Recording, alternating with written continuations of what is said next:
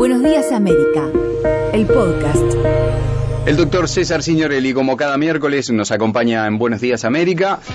Hoy lo saludamos. César, buenos días. Buen día, Juan. Con una, con una interrogante que nos trae diario El País hoy. Eh, el 54% de los encuestados por opción consultores que realizó una encuesta de mm, lo que tiene que ver, con, se usa mucho con el, con el presidente y con los ministros, una encuesta de digamos, de, de, de, aceptación o de simpatía, el 54% de los encuestados ve positivo a los gremios. El Zunca y policías son los que reúnen mayor simpatía. Un estudio concluye que el 54% considera que los sindicatos cumplen una función positiva o muy positiva, mientras que un 32% cree que tienen un papel negativo o muy negativo. Pero el 54% de los encuestados, que seguramente será una muestra bien ilustrativa de la población, es un número interesante, ¿no? ¿Y en relación a los policías que no entendí? Eh, porque son los dos gremios que tienen eh, la mejor... Zunca y el sindicato el, policial. El sindicato policial, exactamente. Son los dos que tienen una, la mejor imagen, digamos, de, pa, para la gente. Bueno. Que tienen resultados, una imagen, una función positiva o muy positiva. En algún momento negoció intensamente con el SUPU, uh -huh. con el Sindicato Único policial del Uruguay. Uh -huh. En realidad había varias gremiales. Había varias gremiales, ¿no? Estuvieron sí. ahí al borde de ser desafiliados del PIT-CNT hace bien poquito. Sí, en ese momento inicial yo integraba, en realidad era una unidad que se formó en el Ministerio del Interior y yo la integraba, era solo yo. Uh -huh. Era una unidad unipersonal. Unipersonal. ¿no? Después se amplió con, con, con, más colegas y bueno, luego yo ya este, dejé mi trabajo en el Ministerio y en ese momento había varias este, organizaciones sindicales policiales y era todo un, un, problema cuál era representativa. Recuerdo perfectamente hubo una uh -huh. queja ante la OIT uh -huh. por ese tema, porque se entendió que el ministro José Díaz no respetaba la representatividad de cada una de ellas, pero esto es anecdótico. Finalmente hubo un trámite ante OIT en el que participamos y OIT determinó que no había ninguna injerencia uh -huh. del Estado uruguayo a través del Ministerio del Interior en eh, lo que planteaba el Ministerio del Interior era a través de José Díaz era ministro entonces era bueno con quién hablo Claro. Que por ahí pasa la bueno, representatividad, ¿no? Eh, abriendo paréntesis, eso es una de las cosas, eh, digamos, de, de, lo fermental del sindicato. Siempre hay dos listas o dos grupos hasta que, bueno, van confluyendo o en una gremial, en una, en, en una asociación un poco más... Este, El tema es cuando hay dos listas, dos sí. Una cosa es cuando hay varios sindicatos sí, que claro. se arrogan mm, la representatividad. La representatividad. Mm. Porque está, esto está muy vinculado el tema de la representatividad. Ante, a... el, ante el Estado, mm. ¿no? ¿Puede haber dos sindicatos que, que, tengan, digamos, dos corrientes de sindicales que representen a un mismo sector? Por ejemplo, ya que hablamos del Zunca o de la policía, ¿de policías? ¿Pueden haber dos? En el Zunca hay dos corrientes claramente. Hay un bueno, sindicato único. Es el Zunca, claro. Pero es el Zunca. Claro. ¿Me explico? Claro. Bueno, pero eh, la pregunta es, ¿puede haber otro Zunca que funcione en paralelo? Podría haber. Podría haberlo. Podría haberlo. No mm. hay nada que lo niegue. En realidad, ah. la, en, en, realidad, en Uruguay no hay unicidad sindical. Ah, bien. Que es lo que hay en Brasil. Exacto. Y lo que hay en la Argentina. Mm. O sea, un único sindicato por imposición de la ley. Mm. Lo cual es contrario a lo que dispone la OIT. Muchas veces cuando hablamos muchas de estas cosas, de que la OIT observó a Uruguay, sí. por ejemplo, por la ley de negociación colectiva, por la intervención del Estado, que desde el año 43 funciona así. Sí. Entonces escuchamos que observó a la OIT mm. y Uruguay entra en una lista negra junto con, con países que contrata trabajo esclavo. Uh -huh. Tenemos junto a nosotros, pegado a nosotros, países que vulneran flagrantemente la libertad sindical, por ejemplo, estableciendo obligatoriamente, a través de una ley, la unidad, la unicidad sindical. O sea, exige que únicamente un sindicato, un sindicato. represente a un sector, en fin, a un colectivo en particular. En Uruguay hay lo que existe, lo que se llama la unidad sindical. Uh -huh. Hay una decisión política claro. de unirse en una central única que es la unión de dos centrales, PIT y CNT. Y CNT. Uh -huh. ah, todo sí. esto, historia la conocemos creo que todo. Sí. Dentro de eso pueden haber eh, organizaciones o expresiones sindicales de diferente nivel. Por ejemplo, el ZUNCA representa a todos los trabajadores de la construcción del Uruguay, Mm. afiliados o no afiliados. ¿Está claro? Sí, sí, claro. Los representa también. Y a su vez, en una empresa puede formarse un sindicato específico de la empresa tal, donde Mm. puede negociar y tiene representatividad para negociar. ¿Estamos de acuerdo? Con el Ministerio de Trabajo. Frente a la empresa. Con la empresa primero, sí. Con la empresa primero, con participación del ministerio, puede convocar la participación del ministerio o Ujú. hacerlo en forma bilateral, que es lo que se llama la negociación colectiva pura. Y ahí es donde empieza a haber algún problema, porque se fijaron salarios, se supone que se fijaron mínimos, no se supone, jurídicamente se fijaron mínimos salariales, el medio oficial albañil en la construcción gana tanto, Claro. pero eso no quiere decir que no pueda ganar más. Y eso es un problema que ha habido, por ejemplo, en la primer planta UPEM, Ujú. donde un sindicato en, en, en Río Negro, del Zunca, se desprende de la negociación nacional del Zunca y exige salarios por encima de lo que había pactado el Zunca a nivel nacional. Mm. Y organiza una huelga, que son las que se las llamadas huelgas salvajes.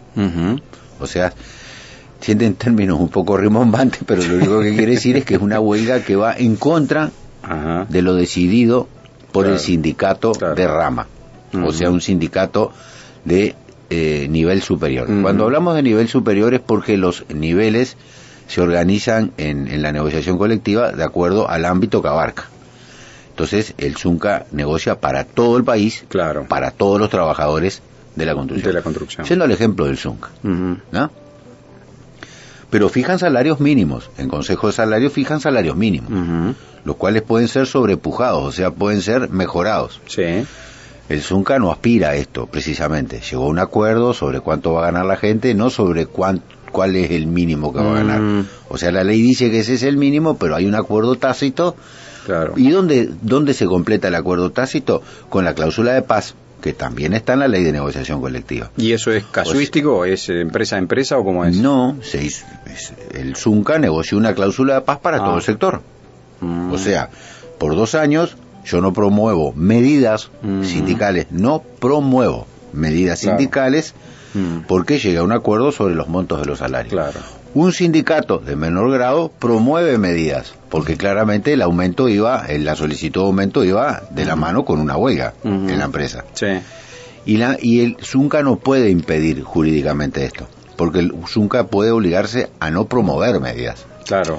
Pues, pues se junta un grupo de trabajadores, porque Sí. aparte Uruguay, en medio de toda esta eh, regulación normativa muy compleja, una de las características del derecho del trabajo es que es- se, le- se lo denomina, y una de las características del derecho del trabajo en Uruguay, en particular es que es disperso. Todas las respuestas que yo miércoles a miércoles te doy, te estoy haciendo mención para darte una respuesta a una ley del año 43, Sí, por ejemplo, de negociación sí. colectiva, Sí. que fue modificada en el año 2009, que quiere ser modificada nuevamente, que a su vez ha tenido en el, interior, en el interín modificaciones, por ejemplo, con el decreto ley 14.791, para hacer posible la negociación colectiva cuando se reinstauró, digamos, Claro. la democracia. O sea que todo esto es consecuencia de un análisis de varias normas parcialmente derogadas, totalmente derogadas, que con un único artículo vigente. Entonces, cuando se habla de la ley de negociación colectiva en Uruguay, la ley 18.566, en realidad no es solo esa ley. Hay que mirar otra cosa. Pero aparte hay que observar y analizar e interpretar los que las propias partes a nivel de negociación colectiva fueron regulando. No sé si me explico Sí. porque también se regula esto en Consejo de Salario. Claro. Se sientan las partes y dicen, bueno, en, en caso de conflicto, ¿qué hacemos? Bueno, primero charlamos, después vemos, después consultamos y después vamos al paro. Ujú. Que es un poco lo que ha generado irritación y algún rechazo, este, porque no siempre se ubicó en estos niveles de aceptación, digamos, Mm. de- de- de, De diplomacia. es, sobre todo de, percepción de la gente hacia los sindicatos, porque claramente era ocupo Sí, y después claro. Va-. Vamos a los bifes. Pero claramente cumple una función social, Mm. de negociación y hasta de pacificación social. Sin duda. La negociación colectiva que llevan adelante los sindicatos en un tema muy, muy, muy importante, porque el trabajo es una cuestión muy importante. Importancia que se revitaliza ahora y lo dejamos para otro programa, o sea, ¿cuál va a ser el contenido de la negociación? Vamos Mm. a dejarlo para otro programa. Mm. ¿Qué, qué deberemos negociar Claro. nosotros en la era digital? ¿Vamos Mm. a seguir negociando cosas como si la gente trabaja dentro de una fábrica cuando en realidad hay un desplazamiento claro? Sí, claro. Así como en su momento hubo un desplazamiento clarísimo de personas a las ciudades y a las fábricas, del campo a las ciudades, ahora hay un desplazamiento, Sí. ¿no?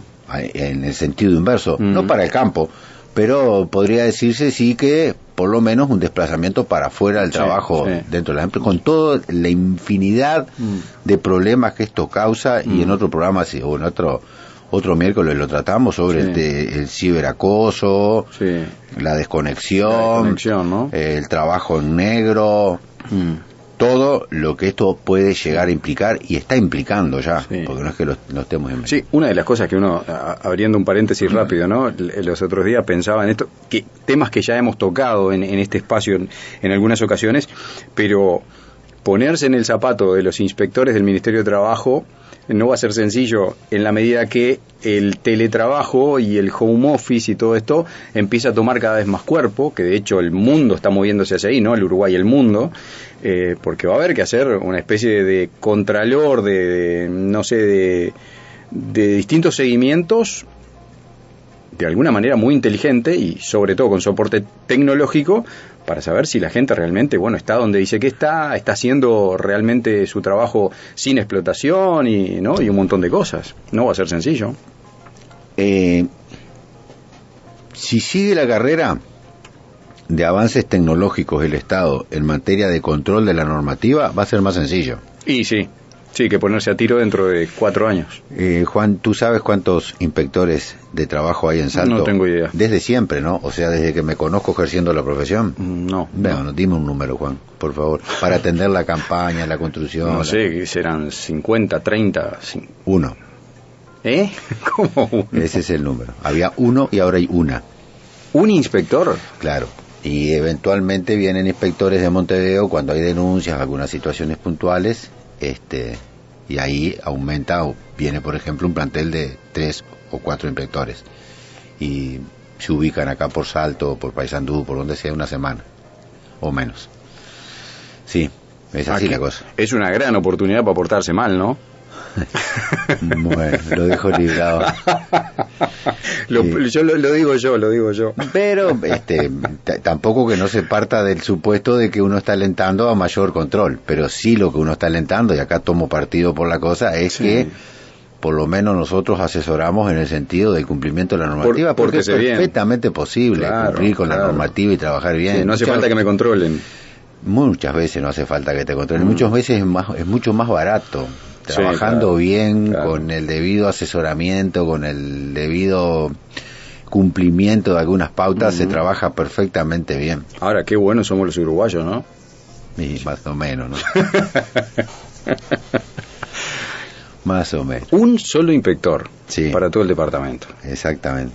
Por eso, por ejemplo, tú que mencionaste, el Zunca este, promueve mucha denuncia, porque como hace visitas a horas y eso, constata en, en- en procedimientos que no, no, no tienen precisamente un carácter de vinculante, o sea, Claro. es un grupo de sindicalistas que va a una empresa y Claro. dice evita cosa, Sí, sí, sí, como que vaya Juan o, César. Sí, claro, claro. Es el, el mismo poder de, de testimonio, digamos, testigo. Exactamente. Esto también tiene su eh, movimiento pendular político, ¿no? En un Mm. momento dado tiene mayor poder esa opinión. Se pone más foco o menos foco. Exactamente. Mm.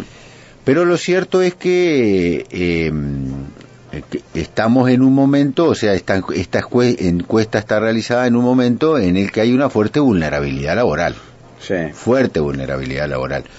Yo so- no sé si has accedido a un informe de CEPAL OIT, Mm. la OIT para Conosur, donde los, los índices de desempleo, de precarización, eh, etcétera, etcétera, son este, monstruosos Sí.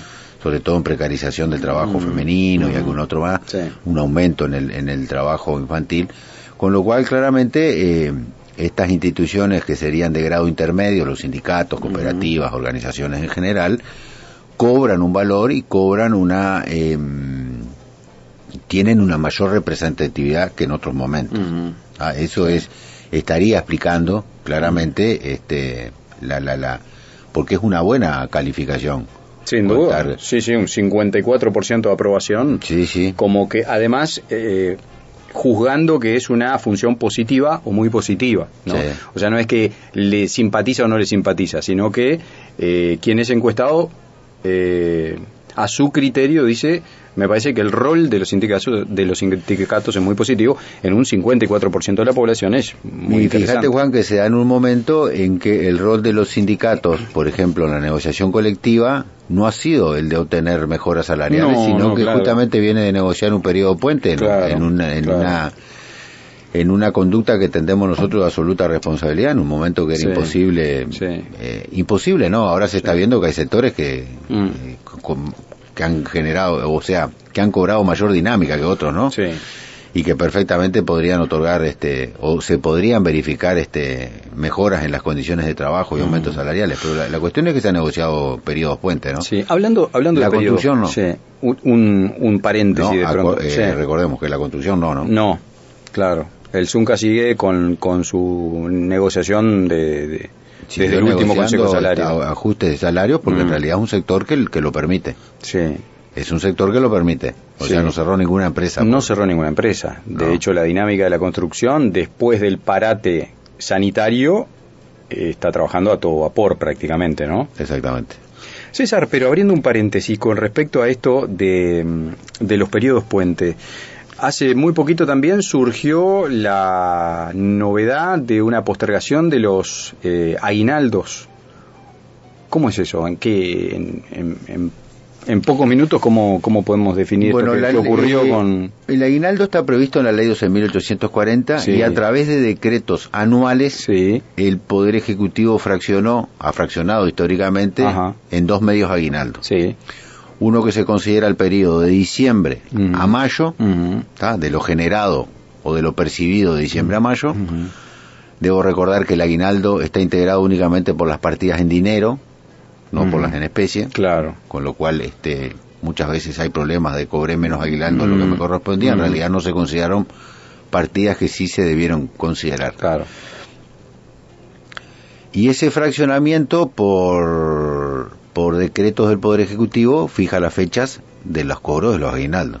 Con lo cual el Poder Ejecutivo eh, podría fijar otra fecha o Mm. una postergación Claro. en algunos sectores que, que demanden una atención específica en la postergación del pago del aguinaldo. Ujú. Eso se podría hacer perfectamente. O sea, es Mm. una alternativa que jurídicamente no, eh, Claro. A mi juicio, en mi interpretación de la norma, no ofrecería Ninguna reparo. dificultad. Estuve leyendo Mm. una sentencia de la Corte que decía, dice, la única hipótesis en que se puede plantear una inconstitucionalidad es frente a una ley que no admite doble lectura y no existe. Mm. Con lo cual sería una forma de decir no me planteen nunca una inconstitucionalidad, es Claro, increíble, ¿no? claro. Esto puede admitir otra lectura y yo te la puedo dar, pero no tiene sentido porque en realidad es una lectura que residual Claro. de que no se podrían fijar otra fecha. o sea, fecha. si siempre se fijó esta fecha, Claro. se dice, debe mantenerse la costumbre. Y no, no necesariamente No, porque la claro. fuente no es la costumbre, sino que es un decreto Exacto, no, digamos no es un derecho adquirido y- No. Y, no no está validado por nada. No, si está recogido en una norma. Mm. Nunca es derecho adquirido algo que está recogido en una norma. Exacto.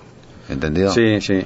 Me parece bien importante remarcarlo porque muchas veces hay como un descontento o, o por ahí el miedo a no preguntar en la empresa, che, pero no nos van a ir este año. No. Y sí, está en todo su derecho. La... Sí, no, en, pasado el año ya no puede. No, el claro, Tope, el año no. El tope es diciembre, ¿no? Diciembre, diciembre, sí. sí. Exactamente. Claro. Sí se podría mover en algo, y no sería saludable moverlo mucho, al medio aguinaldo de ahora de, de- de mitad de año. Claro. Y sí. como se ha hecho con la licencia del Mm. año 2019, Ujú. empresas que acrediten, Claro, que claro. tienen dificultades, Claro. en fin. Sí, sí, sí, sí, ¿Me sí. explico? Sí. Es, es un, creo que detrás de esto lo que hay es un, una cuestión del uso del sentido común, ¿no? Es decir, bueno, eh, usando lo que tengo dentro de la normativa, aplico el sentido común. A ver, nadie lo está haciendo porque se está llenando de oro y quiere patearla para adelante. Nadie tiene interés en no pagar un medio aguinaldo si le está yendo bien. Absolutamente nadie. Exacto. Es más, no creo que ningún gobierno tampoco tenga interés en no pagar el medio aguinaldo porque es una cuestión que, por lo menos por unos días, dinamiza el mercado interno. Claro. Está, es todo dinero que se vuelca al consumo Al interno. consumo interno, sin duda, y más con Eh, la frontera cerrada. Claro, entonces acá no es posible pensar en que es un beneficio para un sector. Mm. No, no, no, no, no se lo puede llevar No hay modo. a ese análisis. Madrugar, investigar, transmitir, acercarse, atreverse, escucharte. Juan Burutarán en Buenos Días América. Lunes a viernes, de 7 a 9 horas.